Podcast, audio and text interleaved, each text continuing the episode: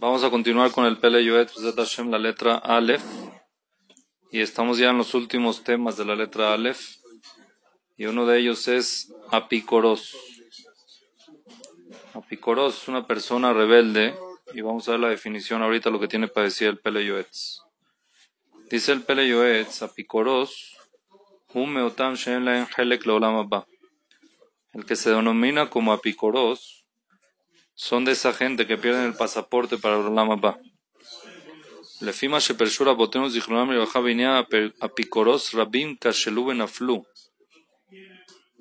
Y según lo que nos explicaron nuestros sabios, lo que es un apicoros, muchos cayeron y se volvieron apicoros según esta definición. ¿Qué es? Dice la Gemara en Masejet Sanedrin, página 99, columna 2. Ejidame apicoros. ¿Qué significa un apicoros? Que de Amar Hane Rabbanan. ¿Cómo uno se domina como picoros? Simplemente diciendo, mira estos rabinos. Ya esa, esa expresión de desprecio, ya lo vuelvo a picoros.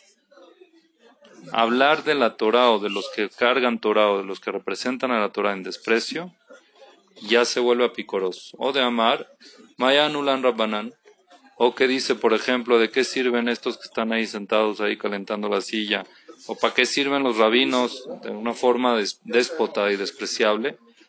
Y Cro, le digo Cro, estos nada más lo que están haciendo es estudiando para ellos, no ayuda nada, no hace nada, o Shemebazé Talmid Jajam, o una persona que humilla a un Jajam, o Shemebazé Javerov Talmid Jajam, una persona que, esto es todavía mucho más fuerte, una persona que desprecia a su compañero frente a un rabino.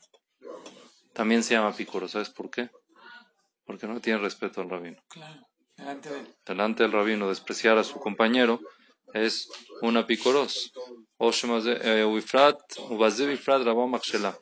es muy común de que pueda pasar, obvio que la gente seguramente por inocencia, pero entran dentro de este, de este nombre, de esta denominación, y lo ale no pueden perder el, el, pasaporte para hablar va.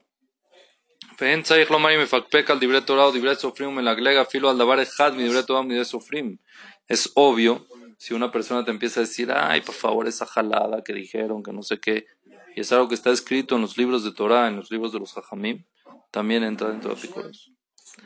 Una cosa es no entender y querer entender, y otra cosa es despreciar.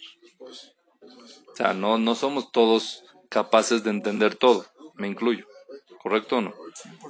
No somos todos capaces de entender todo, pero tú te das cuenta claramente si la persona viene con intención para despreciar y molestar o para entender de verdad.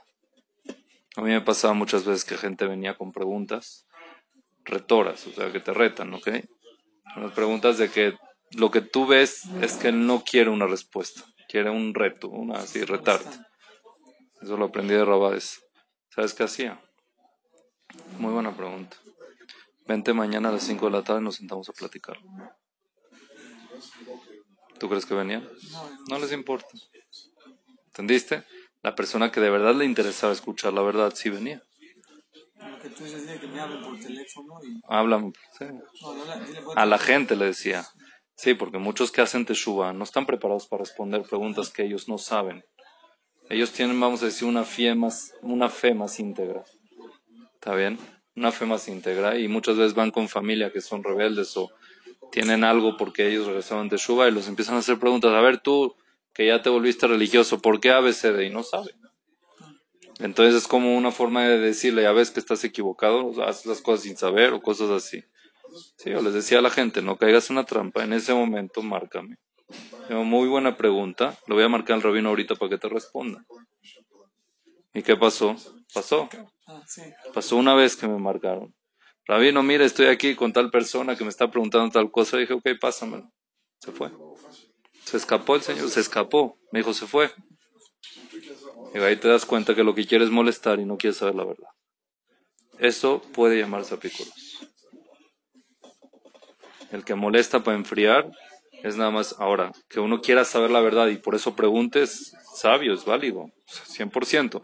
No el preguntar te vuelve a picoros, pero siempre y cuando la pregunta sea para saber, no para, no para despreciar. ¿Está bien? Es lo que nos está explicando aquí.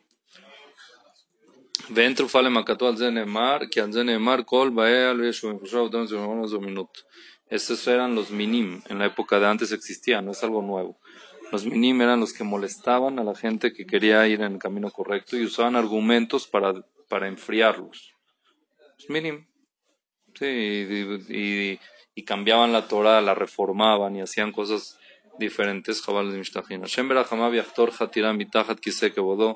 Dice el Pele Yoetz, ojalá Kadosh haga un hoyo debajo de su silla. ¿Para qué?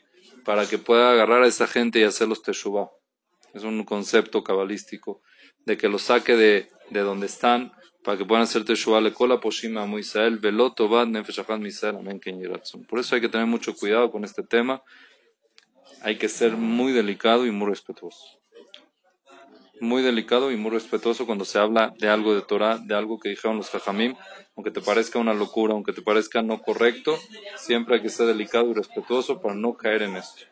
Simplemente buscando la verdad. Cuando uno busca la verdad, sabe cómo preguntar y lo pregunta de manera respetuosa. Cuando uno busca excusas o busca bajar al otro o demostrarle que está como que en un camino aparentemente que no está de acuerdo con él, entonces lo que hace es desprecio y no hace no es nada más para saber, sino para despreciar. ¿Está bien? Vamos a terminar. Este concepto es pequeño y esto es lo que tiene para decir el Peleyoel.